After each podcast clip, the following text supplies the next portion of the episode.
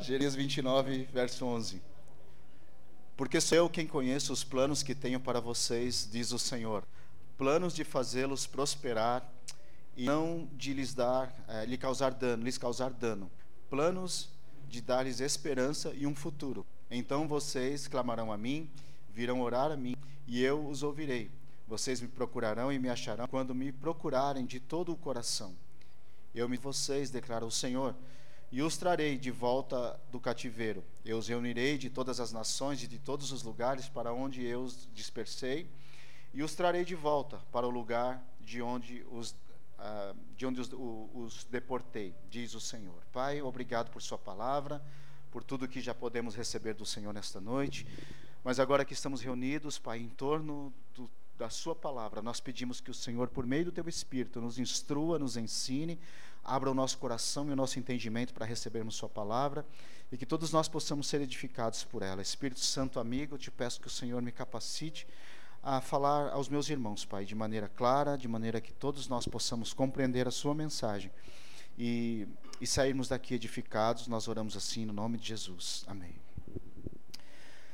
Nós vivemos em épocas é, bem peculiares em vários, em vários aspectos. Uma delas é que nós vivemos numa época em que todos nós, por consequência do momento que vivemos, é, todos nós, de uma forma ou de outra, nós buscamos ter controle sobre a nossa vida, sobre coisas, sobre relacionamentos, sobre tudo que é relacionado à nossa vida.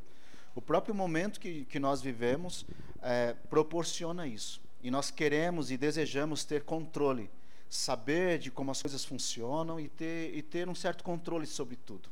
Nós queremos informações, nós queremos uh, estar. Uh, habilitados a, a, ao conhecimento, enfim, tudo que diz respeito à nossa vida e às coisas à nossa volta, nós queremos de alguma maneira ter controle. É, isso acontece de, por causa, como reflexo de diversas é, filosofias e, e, tudo mais que nós vivemos, é, que nós temos nessa época, que nos influenciam, mas principalmente ó, é, coisas pequenas, por exemplo, ter controle é, de um, de um aparelho celular, ter botões na sua mão onde você pode controlar algumas coisas, isso de certo modo dita, isso de certo modo imprime em nós uma, uma ideia de que nós temos controle sobre, sobre outras coisas também. Então, coisas pequenas assim nos, nos condicionam a acreditar que nós controlamos outras coisas também à nossa volta. E, e, e, essa ideia de ter o controle em nossas mãos, nos dias de hoje, é muito presente na nossa vida, em todas as esferas de relacionamentos, tudo que diz respeito à nossa vida. Nós vivemos numa era em que nós queremos encontrar respostas para tudo, né? Todo mundo quer uma resposta para tudo e todas as coisas precisam oferecer uma resposta. A ciência nos ajuda com isso, né? Dizendo que tudo, tudo aquilo que é atestado pela ciência, tudo aquilo que tem um ser de qualidade, tudo aquilo, tudo aquilo que tem um carimbo, é, queremos aprovar tudo, nós queremos carimbar de alguma forma algumas coisas, porque isso nos traz uma certa segurança e controle da situação ou de coisas à nossa volta. Encontrar respostas é, para tudo. Porém, nem sempre acontece assim. E aí é onde mora o desespero. Nem sempre nós encontramos respostas para tudo que diz respeito à nossa vida. Nem sempre nós temos as respostas e tampouco temos o controle. O fato é que, que nós fazemos planos, né? falamos sobre planos esses dias, uma vez que nós estamos no início de um novo ano e, e costumamos fazer planos para este ano e tudo mais, para cada novo ano, né? Nós fazemos planos, mas a verdade é que muitos deles nem sempre se, se concretizam, nem sempre acontecem conforme nós gostaríamos que fosse, conforme gostaríamos que acontecesse. Então, em resumo, nós queremos ter o controle, mas nós não temos o controle de tudo. Nós não temos o controle sequer das nossas emoções, dos nossos pensamentos, nós não temos o, o, controle das nossas palavras muitas vezes, fazemos, falamos, agimos de maneira totalmente contrária ao que gostaríamos de agir. E, e assim, e, e assim é, isso é um resumo, um pequeno resumo de quem somos nós. Isso causa muito dilema em alguns. Alguns convivem bem com isso, outros, por não terem respostas ou por não terem controle sobre alguma situação, vivem muito mal, lidam muito mal com isso e não administram direito as suas vidas. Nós não temos então controle de tudo. Essa é a verdade. E, e o que acontece conosco, você pode refletir aí nos, com seus botões, quando os seus planos não dão certo. Quando a gente planeja as coisas, quando nós esperamos que as coisas aconteçam de determinada forma, planejamos a nossa vida, fazemos ah, não só planos, mas chegamos a iniciar coisas em nossa vida, relacionamentos, seja o que for, negócios, enfim, e as coisas não fluem, não acontecem como nós gostaríamos ou como nós planejamos. Quando as coisas não saem como planejamos, como é que nós lidamos? E precisamos pensar sobre isso porque estamos inseridos nesse contexto e precisamos, na verdade, confiar mais em Deus. Quando nós temos, queremos ter o controle de tudo, muitas vezes o que está incutido nisso é a falta de confiança em Deus. Então nós vivemos numa era que nos condiciona cada vez mais a não depender de Deus, mas depender de nós mesmos, das máquinas à nossa volta, da tecnologia, do nosso potencial, dos cursos que podemos fazer, de tudo que podemos aprender, adquirir e apreender em nossas mentes e corações, e nós aprendemos, na verdade, a confiar em nós mesmos. Nessa era que vivemos. Mas precisamos ser um povo, voltar a ser um povo que depende, que depende completamente do Senhor. Eu acredito que Deus tem, vamos chamar assim, nesse tempo, pessoas que querem perder o controle, no bom sentido. Que querem entregar suas vidas verdadeiramente ao Senhor, conforme nós cantamos aqui, principalmente na primeira canção, onde nós entregamos realmente tudo ao Senhor. Todo o nosso ser, tudo que pertence a nós e confiemos plenamente no Senhor. Creio que Deus está buscando pessoas assim, dependentes exclusivamente do Senhor, da vontade dEle e, e adorá-lo acima de qualquer coisa, independente das circunstâncias. Deus quer pessoas dependentes dele, não que ele é um Deus que quer ter o controle e, tudo tem que ser do jeito dele, mas porque ele tem planos melhor para nós. Quando colocamos a nossa vida nas mãos dele, ele tem planos melhores. Ele pode cumprir os planos melhores que ele tem para nós. No texto que nós lemos aqui, é, o contexto de Israel é bem curioso e é também acredito bastante conhecido de todos vocês. Israel havia sido exilado. Ah, Jerusalém e, e, Judá haviam sido levados como escravos, o povo, e inclusive o rei, a rainha e, o, e, os, e, a, a, a elite de Israel, de Jerusalém, haviam sido levados cativos para a Babilônia pelo Nabucodonosor. Em 597 houve o primeiro, a primeira investida onde foram levados muitos é, é, judeus, é, muitos, o, o, povo de Israel foi levado. Depois de dez anos, se rebelaram juntamente com Judá, e outra vez houve uma invasão babilônica, e aí a cidade foi destruída completamente, e houve um segundo exílio, então, é, depois de dez anos. Mas esse texto que nós lemos foi escrito logo após a primeira investida, em 597 antes de Cristo, obviamente. Deus havia alertado o povo de Israel, somente através de Jeremias, por meio do profeta Jeremias, por 23 anos consecutivos, Jeremias avisou o povo e alertou ao povo que eles estavam se distanciando da vontade do Senhor e vivendo segundo suas próprias vontades, tendo o controle das suas vidas, levantando ídolos de adoração, se voltando contra o Senhor. E por 23 anos Jeremias chorou e profetizou e alertou que se eles não se voltassem para Deus ou voltassem para o Senhor, Deus haveria de tomar uma providência, porque Deus queria cumprir a sua promessa sobre aquele povo. Então, após esse alerta de 23 anos não ouvido, não foi dado ouvido, né? Ouvidos pelo povo, Deus permite então que Nabucodonosor invada Jerusalém e leve cativo a, a, o povo de Israel. Naquela época, ainda quando Jeremias profetizava, haviam muitos profetas também em Jerusalém que profetizavam contrários à palavra do Senhor. Profecias, falsas profecias, dizendo que não, que não se preocupassem que Deus não haveria de permitir isso, porque Deus, Deus tinha promessa sobre o povo. E, e, e, só que juntamente com, com o exílio, as profecias eram falsas, portanto não se cumpriram. Deus fez o que ele havia prometido, permitiu o cativeiro, permitiu que Jerusalém fosse levada, ah, os judeus fossem levados cativos. E junto com eles, obviamente, foram muitos desses profetas que chegaram na Babilônia e começaram a profetizar de novo, dizendo ao povo: Não, calma aí, aconteceu, tudo bem, mas vai durar pouco. Não se preocupem, Deus logo vai nos libertar, vai destruir os babilônicos, vai destruir Nabucodonosor, e, e esse cativeiro é breve, não se preocupem. E aí, por conta dessas falsas profecias, Deus começa a alertar o povo então. E desse modo, Deus dá uma palavra a Jeremias, e no capítulo 29 está um texto, portanto, de uma carta, que na verdade é uma palavra profética, é uma, é uma palavra do Senhor, enviada de Jerusalém, onde estava Jeremias, para o povo que estava exilado lá na Babilônia. E o que lemos aqui é, é, um, é, um, trecho dessa carta, alertando que esses falsos profetas, que não dessem ouvidos a esses falsos profetas, porque Deus havia sim de libertar o povo, porém não sem antes cumprir o que ele havia prometido o povo ficaria por 70 anos exilados em, em, na Babilônia, e Deus então cumpriria a sua palavra.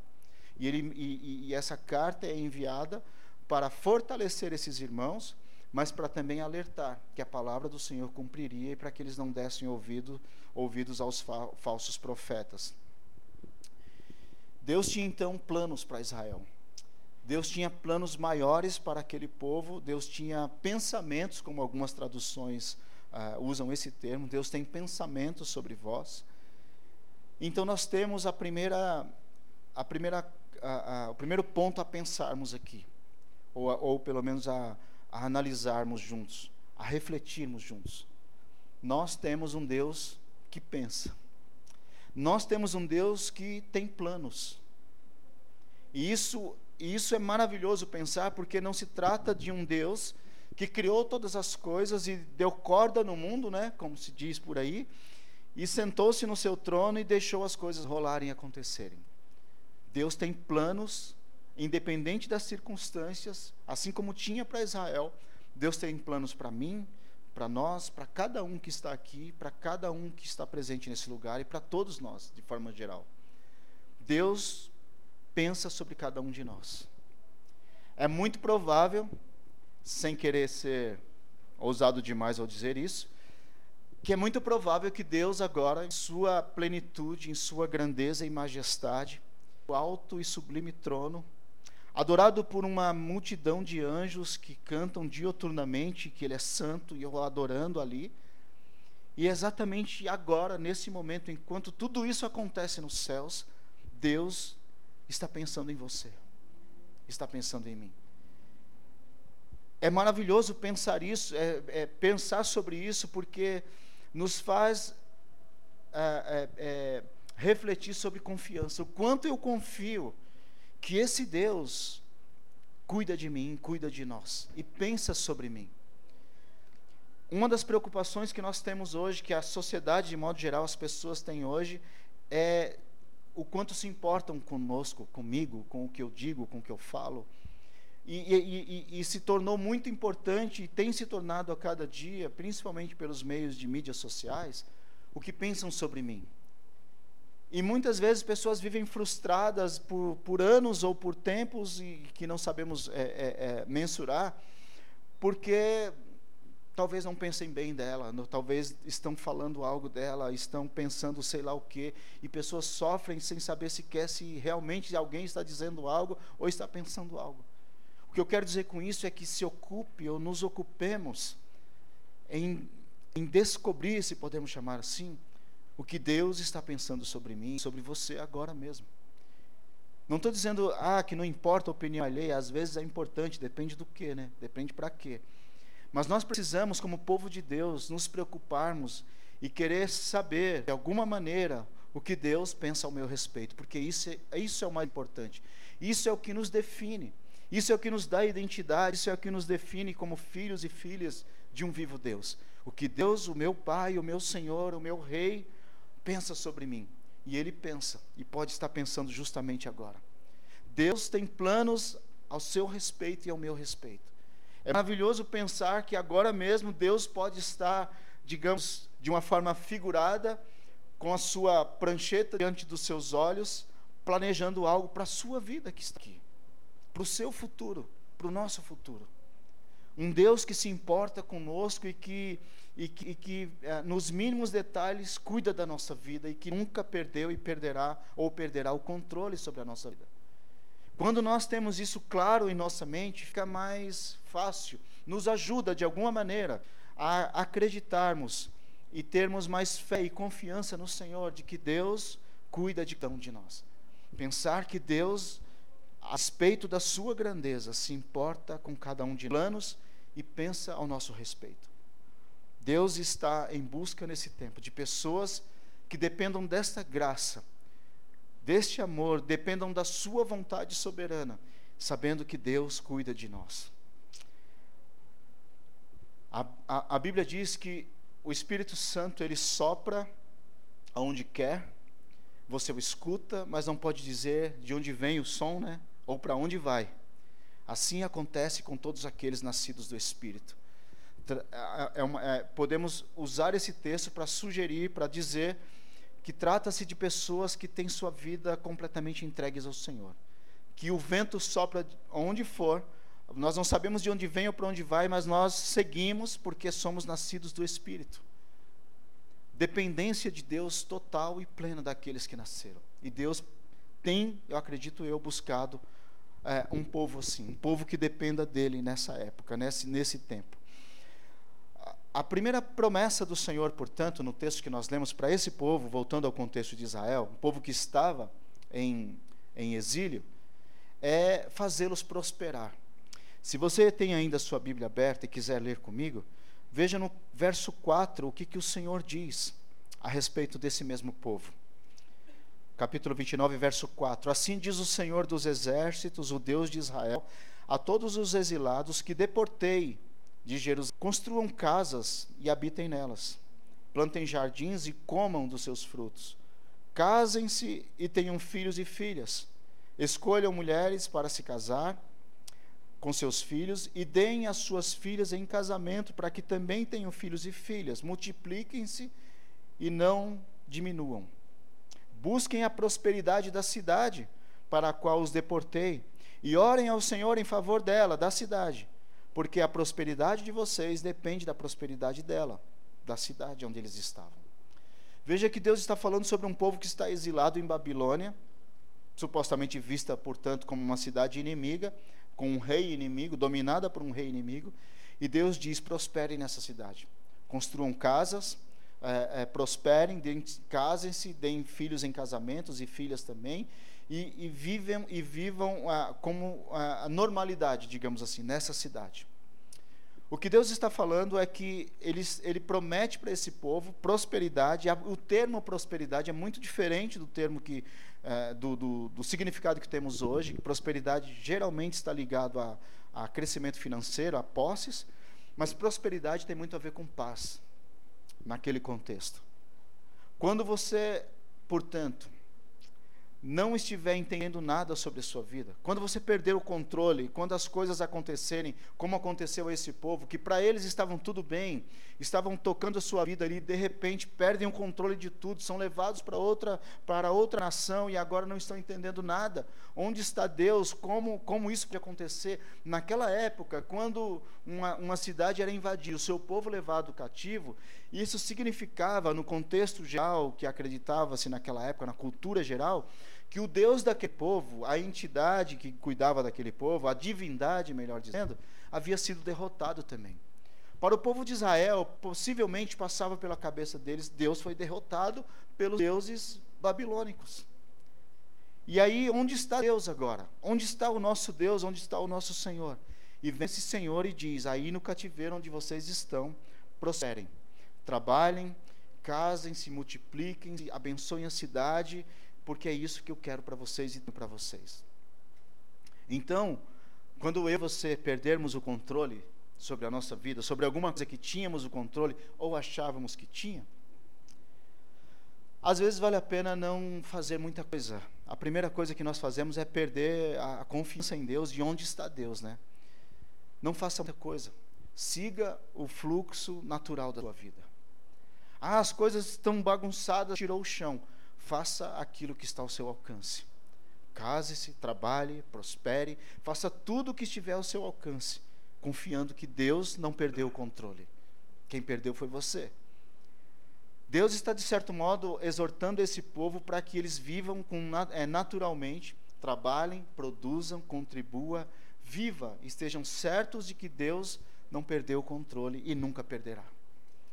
Quando nessa, nesse tempo Deus tem chamado pessoas para viverem completamente sob o controle dele, sobre a mão poderosa dele, o que vai acontecer com o nosso coração é justamente a dúvida, parece que Deus se foi.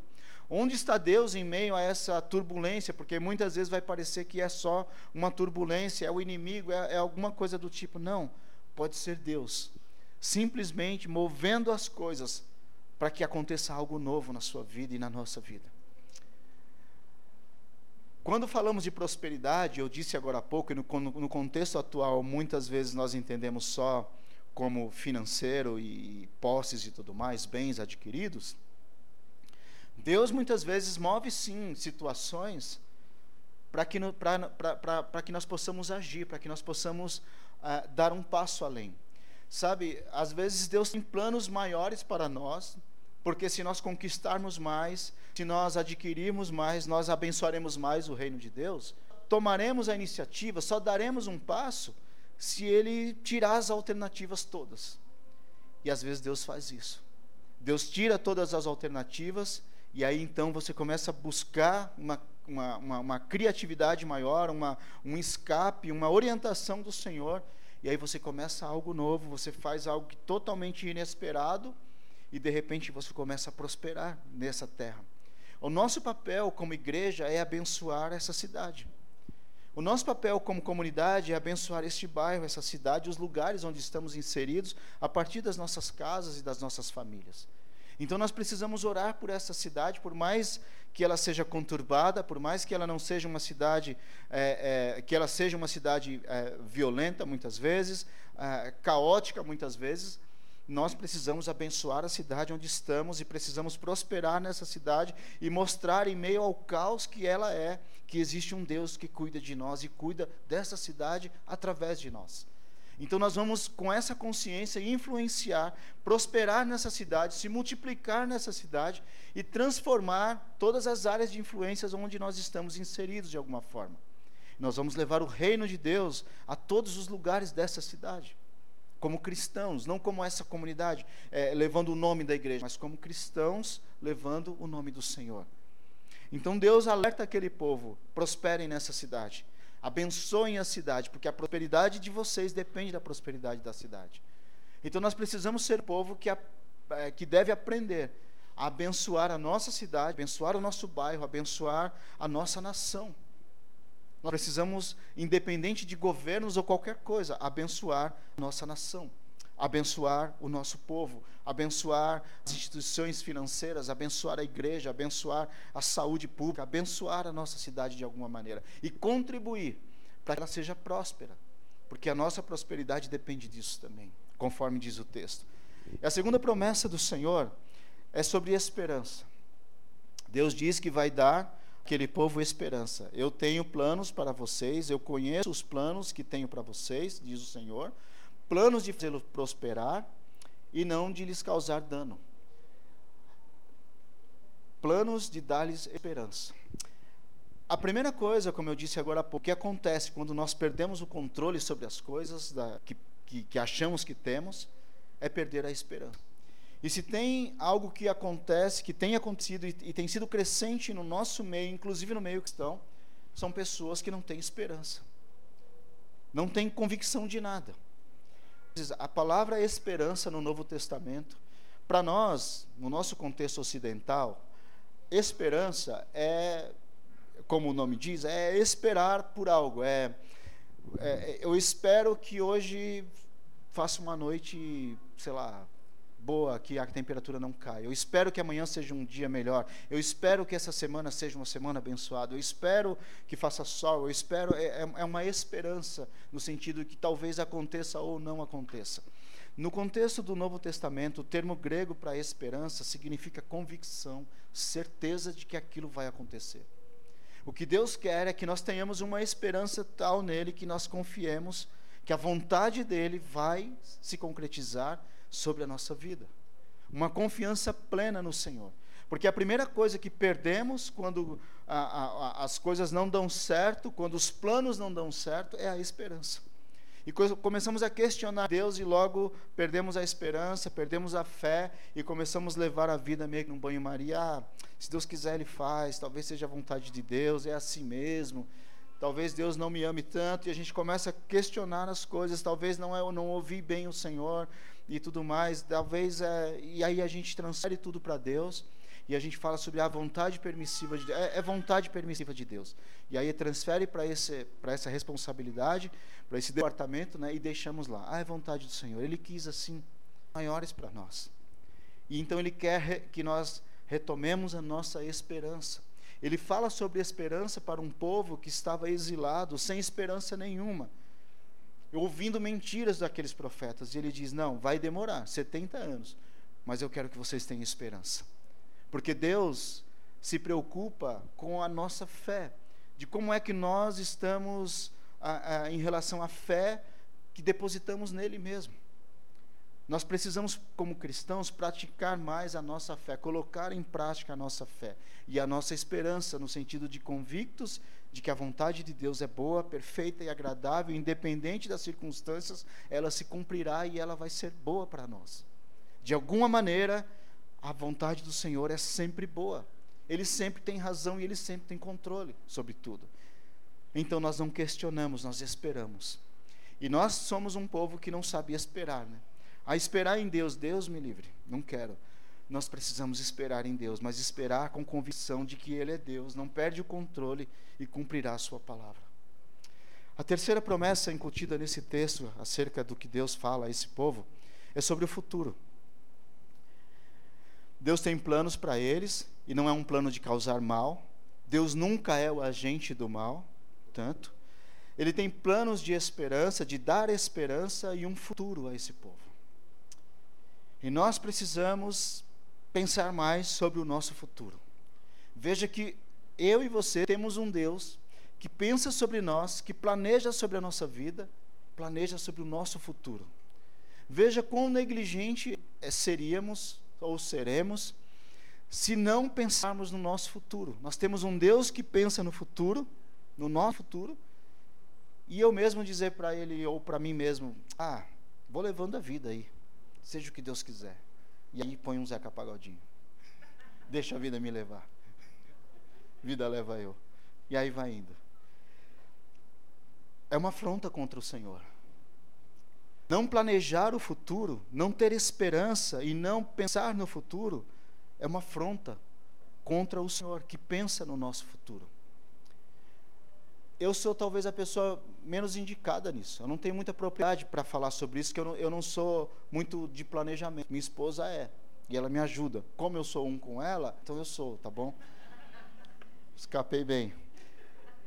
Mas, uma coisa que, que às vezes eu gosto de pensar a longo prazo, ainda que eu não estipule isso e faça de maneira é, é, que eu fique sempre, enfim, esmiuçar cada detalhe, é tentar pensar daqui um ano e daqui cinco anos, pelo menos. E isso pode ser longe demais para alguns aqui, mas nós precisamos começar a pensar na nossa vida. Onde eu quero estar daqui um ano, por exemplo? Fazendo o que daqui um ano? O que eu quero, de repente, conquistar, o que eu quero fazer? Escreva, coloque em algum lugar e lute por isso e corra atrás disso. E aí, ouse pensar daqui três, talvez, daqui três anos, o que eu quero estar fazendo? Com o que, que eu quero estar trabalhando, o que eu quero estar estudando, uh, que curso eu posso estar concluindo, é, é, será que eu vou estar me casando? É, enfim, faça planos. Daqui cinco anos, onde eu quero estar? Sabe por quê? Os cinco anos vão passar. Os três vão passar mais rápido ainda. Eu tinha um professor que falava sobre estudo. Tinha que para ele todo mundo tem que estudar, estudar muito a vida toda. E ele falava algo que não foi ele que inventou isso, mas ele falava algo bem simples. Se você não estudar, se você estudar, o tempo vai passar. Se você não estudar, o tempo vai passar também. Então, passe o tempo estudando. Porque os cinco anos vão chegar, os dez anos vão chegar, e você vai olhar para trás, puxa, eu poderia ter feito. Não fez porque não planejou muitas vezes. Às vezes tem coisas que não tem condição, não dá para fazer agora. Mas nós precisamos ser um povo que tem planejamento. Por quê? Porque nós somos criados à imagem e semelhança de Deus e o nosso planejamento, inclusive sobre a nossa vida individual, sobre cada indivíduo que aqui está. Deus planeja a minha vida. Como eu posso não querer planejar minha vida? Como eu posso negligenciar isso? Então, pensar no futuro é, desejar um futuro melhor, desejar conquistar, desejar alcançar metas, desejar melhorar, deve fazer parte da nossa vida, ter planejamento. E Deus fala algo muito interessante. Não, quer, é, não é para causar danos, é planos de dar esperança e um futuro. Então vocês virão a mim, virão orar a mim e eu os ouvirei. Vocês me procurarão e acharão quando me buscarem de todo o coração, e eu me deixarei ser encontrado por vocês, declara o Senhor, e eu os trarei de volta do cativeiro. Eu os reunirei de todas as nações e todos os lugares onde eu dispersei, e os trarei de volta ao lugar de onde deportei, diz o Senhor. E aqui não tem nessa tradução o que eu estou procurando. Mas tem uma tradução que é mais fiel, não que essa seja errada, mas diz que eu vou dar a vocês o futuro que vocês desejam. Porque Deus é um Deus, talvez alguém tenha uma tradução dessa aí, um futuro que você anseia. Porque Deus é um Deus que realiza o desejo do nosso coração. Ah, então Deus vai fazer todas as minhas vontades? Não. Quando estamos de acordo, a nossa vontade está de acordo com a vontade dele, então nós oramos a oração que está no coração de Deus e ele responde. Então Deus fala sobre futuro, para aquele povo: eu estou planejando o futuro de vocês. E nessa noite a palavra do Senhor para nós é que Deus tem planos de paz para a sua vida, Deus tem planos de esperança para a sua vida e Deus tem planos que tratam do seu futuro para a sua vida individualmente. Deus está nessa hora pensando, se posso chamar assim, se posso ousar dizer isso, sobre o seu futuro. Como você haveria de negligenciar isso? Como nós negligenciaríamos isso? O mais interessante, eu acabei de ler, é que quando Deus diz que vai fazer isso, quando todas essas coisas se cumprirem, então vocês clamarão a mim, virão orar a mim e eu os ouvirei. Vocês me procurarão e me acharão quando me buscarem de todo o coração. O que Deus na verdade, não é um monte de gente se reúna para celebrar a Ele, adorar a Ele, como se Ele fosse um Deus egoísta que depende da adoração né, do seu povo um Deus que é um comunicador. No final das contas, o que nós percebemos é que o maior beneficiado seremos nós. O alvo do amor, da graça, da bondade, tudo isso, toda essa pretensão, planos e pensamentos de Deus não é não, não é por outra razão senão para que nós o encontremos, para que ele esteja conosco.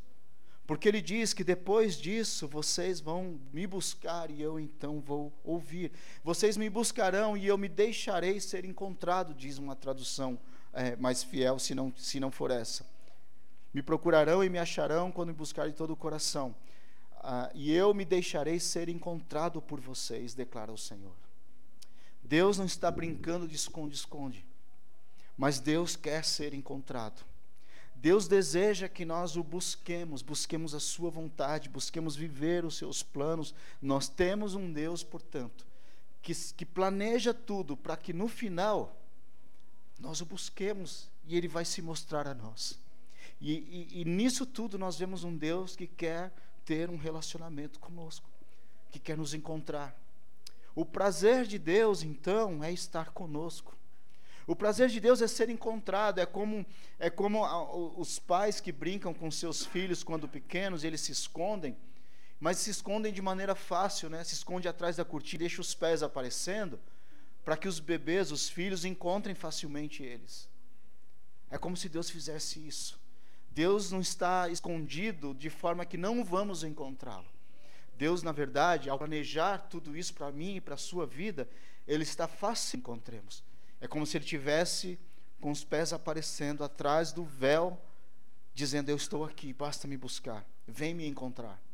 Então, o alvo de Deus para nós é ter relacionamento conosco. O que ele queria com esse povo não era outra coisa. Era, era necessário que eles passassem 70 anos exilados ali, para que eles tivessem o coração de volta, dado de volta a Ele para que ele tivesse de novo o contato e, deixe, e fosse encontrado por esse povo. O que eu quero dizer com isso é que tem situações que parece que perdemos sim o controle. E vamos culpar Deus muitas vezes e dizer, ah, foi Deus, ou foi coisa ruim, sei lá quem pode ter a, o que foi que aconteceu. Deus faz todas as coisas contribuírem para o bem daqueles que o amam. Deus nunca é o agente do mal, mas Deus permite e Deus usa de, de artifícios diversos, porque Ele nos ama de tal modo que Deus fará o que for preciso para ter você, para ter seu coração, para se mostrar a você e a mim em toda e qualquer circunstância. Deus quer se revelar a nós. Deus quer que o encontremos, porque Ele me ama, Ele ama você, Ele deseja o seu coração, Ele quer o seu coração, Ele quer todo o seu coração. Problema é nós não termos encontrado o Senhor hoje e muitas vezes nos preocuparmos mais com aquilo que perdemos o controle do que a sua própria vontade, é porque o nosso coração é muito dividido. É porque o nosso coração não está inteiro entregue ao Senhor. E é por isso que eu disse que essa deve ser uma noite de entrega do nosso coração, do nosso ser, das nossas vontades ao Senhor. Nós precisamos ser um povo que entrega de vez o coração ao Senhor. Que diz: Deus, eu quero perder o controle de tudo, eu quero que o Senhor controle toda a minha vida, porque o Senhor tem planos maiores e planos melhores para cada um de nós. O Senhor tem planos de fazer prosperar e por pessoas em nosso meio, Deus tem planos de fazer prosperar. Recebemos uma palavra sobre isso nesses dias. Que muitas pessoas em nosso meio, Deus tem planos de fazer sim prosperar. De, de, de, levantar empreendedores e pessoas que vão prosperar em nosso meio, não para ter riqueza ou para ter recursos para qualquer outra coisa, mas porque Deus é bom, Ele ama abençoar e essas pessoas vão reverter isso para o seu reino. Não para essa igreja, para o seu reino. Para servir pessoas. Então Deus vai fazer o que for preciso. E se for preciso um tempo de exílio, um tempo onde você não ouve nada, um tempo onde você onde parece que Deus se foi, onde você não entende nada, nesse tempo, trabalhe, multiplique-se, avance, sirva, adore como se você estivesse assentado diante do Senhor todos os dias, ainda que você não o veja. Nós precisamos confiar na presença do Senhor em nossas vidas, ainda que não haja nenhum arrepio, nenhum rodopio, nada, nenhuma manifestação sobrenatural. Nós precisamos acreditar que elas vão acontecer, muitos, muitos sinais o Senhor pode nos dar, mas há momentos que Ele não dá sinal nenhum e como aqui parece que ele abandonou o povo, mas ao mesmo tempo ele está dizendo: eu, eu não abandonei, eu estou com vocês. E quando se cumprir esse tempo, vocês vão me encontrar. Então, se há pessoas que, que passam por, por um vale nesse momento, se há pessoas que não têm ouvido o Senhor, se existem pessoas em nosso meio que parece que Deus se foi e faz tempo, se você não tem ouvido nada, se você se sente exilado, separado de alguma forma, saiba de uma coisa: Deus nunca perdeu e nunca perderá o controle sobre a sua vida. Deus está presente. Tem uma analogia bem simples, pequena, que eu li esses dias, e vocês já devem ter visto. Um menino perguntou para o pai, ah, o pai perguntou para o filho: que tamanho são os aviões? E aí o filho olhou para o céu e viu um avião passando e falou: Ah, é menor que a minha mão. É menor, é como os meus brinquedos, pai. Um avião é muito pequeno. E aí o pai levou a criança a um aeroporto. Levou ele próximo de um avião. E falou: E agora, filho, que tamanho é um avião? Ele falou: Nossa, pai, ele é enorme. Eu não consigo medir, eu não consigo mensurar. Todos os meus brinquedos cabem dentro dele, sobra muito espaço. O avião é muito grande. E o pai falou: Assim é Deus. Quanto mais distante você estiver dele, ele vai se parecer pequeno, pequeno e cada vez menor, até sumir de vista. Mas quando você vai se aproximando dele, ele vai se tornando tão grande, tão imenso, tão, tão imensurável, que você percebe que o mundo inteiro cabe nele, cabe em Deus. E esse Deus, que é de um tamanho imensurável, se preocupa com você. Tem planos, tem pensamentos, é, tem a sua vida em suas mãos. Confie mais no Senhor. Eu acho que é um tempo de nós confiarmos mais em Deus e entregar toda a nossa vida ao Senhor. E crer que todas as coisas, por mais que doam, que nos façam sofrer, Deus nunca é o agente do mal, lembre-se sempre disso. Deus tem planos bons e não, é, não, não de causar dano. Deus nunca quer causar dor, quer causar sofrimento. Deus nunca é o agente do mal. Nós provocamos situações, as pessoas à nossa volta provocam situações, nós fazemos escolhas erradas, nós não ouvimos o Senhor, nós ouvimos profetas que não são do Senhor, nós cometemos muitos erros e esses erros trazem consequência. Mas isso não significa que Deus perdeu o controle, que há um poder maior que controla, que está acima, melhor dizendo, do poder de Deus. O que eu quero dizer é que, independente das circunstâncias, independente da dor, do medo, independente das, das frustrações, Deus tem planos e os planos dele não mudam. Lembra do GPS que eu usei um exemplo uma vez? Quando você se você sair daqui e colocar no seu, no seu telefone, no seu aparelho, o, o GPS para sua casa, ele vai traçar um destino. E talvez você vai, acho 20 minutos você estará em casa, por um caminho que ele vai traçar. Só você sai daqui, daqui cinco minutos você sai da rota. O GPS manda seguir reto, você vai para a direita. E começa a circular por ali. O que acontece? O seu GPS, a sua internet ali vai começar a buscar um sinal e vai refazer a rota e te jogar de volta na sua, no seu destino. Você vai perder alguns minutos, pode ser que você passe por umas ruas perigosas, esburacadas, pode ser que você encontre pessoas que não gostaria de encontrar, corra alguns riscos, saia meio empoeirado, mas o GPS te joga no destino de novo. Assim é Deus. Deus sempre, sempre vai nos trazer para o destino de novo. E Deus nos chama sempre para o destino e pelo nome de destino. Cada um de nós aqui tem um destino em Deus. Deus tem planos para cada um de nós, pensamentos. E podemos usar isso como um destino. Para cada um de nós. Ainda que você não acredite, Deus tem um destino e um plano maravilhoso para cada um aqui. E Deus nos chama pelo nome de destino. Lembra de ah, Gideão? Se achava o mais fraco, o menos favorecido, o menor da sua tribo. Quem sou eu? E Deus chega para Gideão e chama ele de guerreiro valente.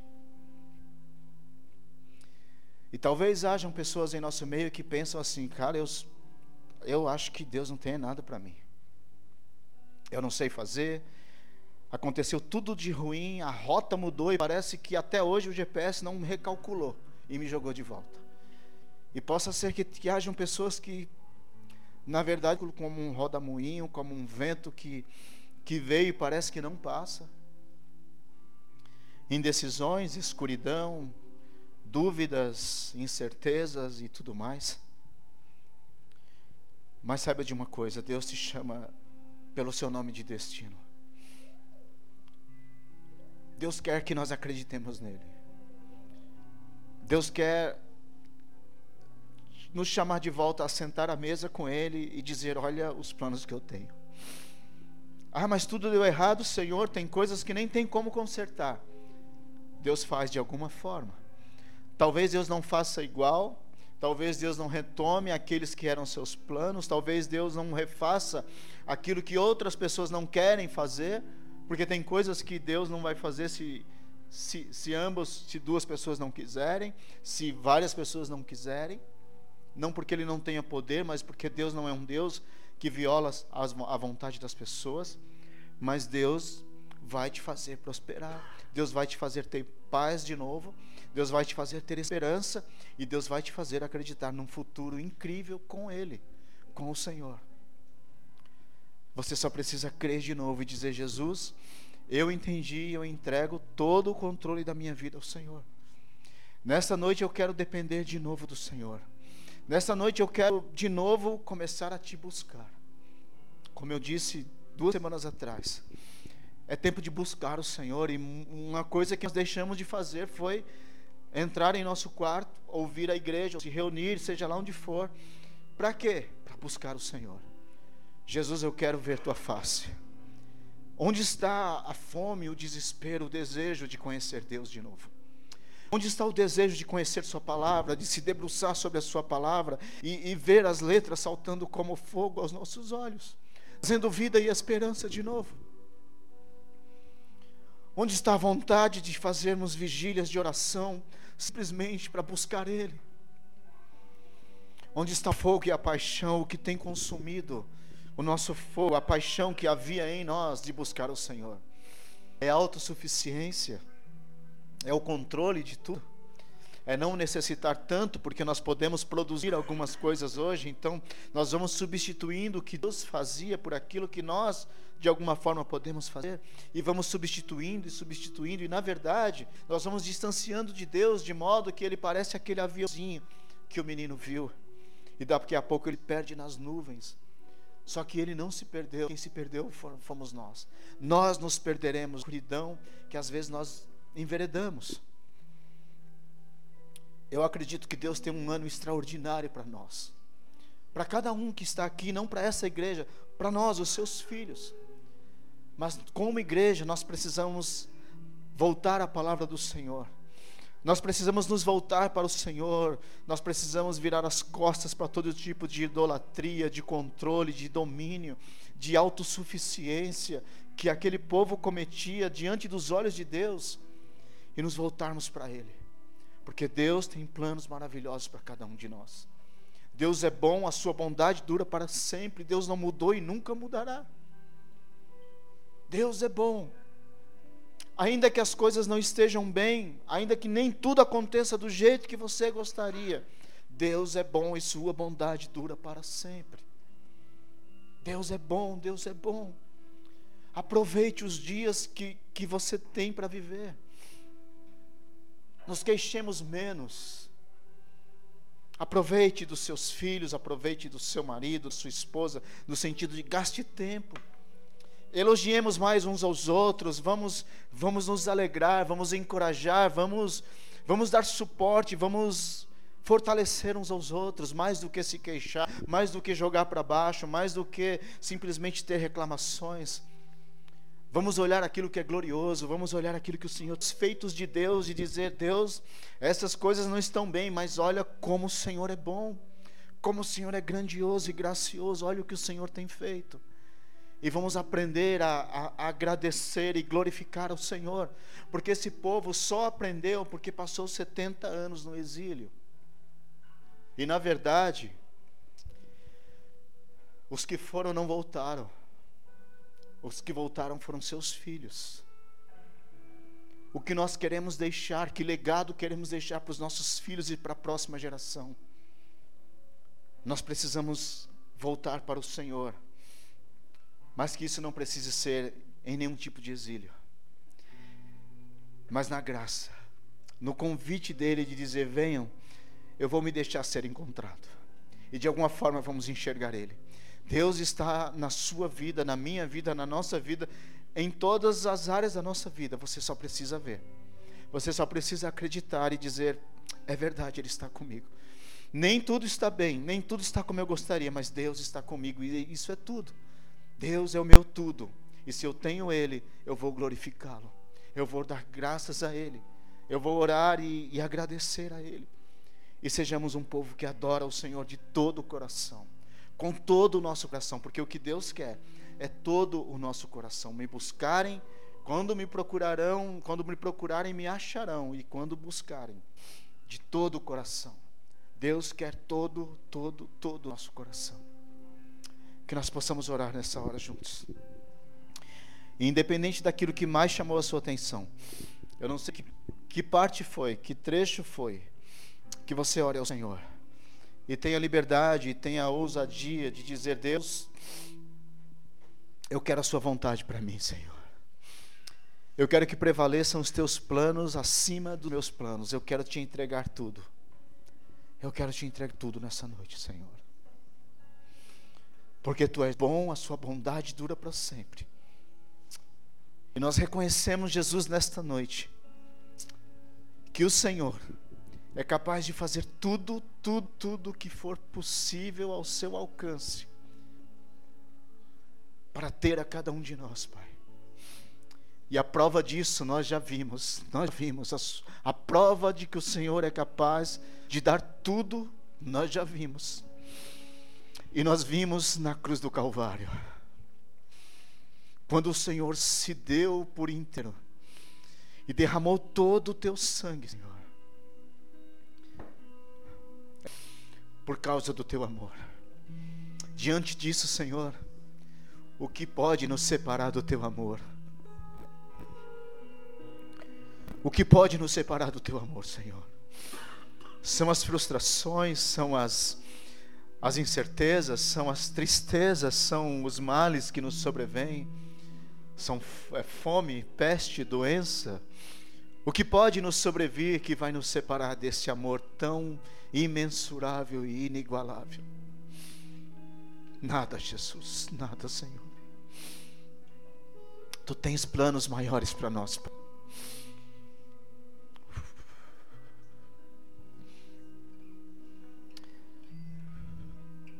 Tu tens planos maiores, Pai.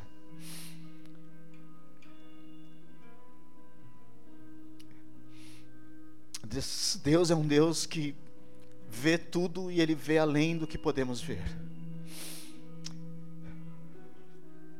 Muitos de nós olhamos para a nossa vida, para as circunstâncias, para sonhos que temos, e nós conseguimos ver apenas como uma maquete, como um desenho, um protótipo, algo desenhado.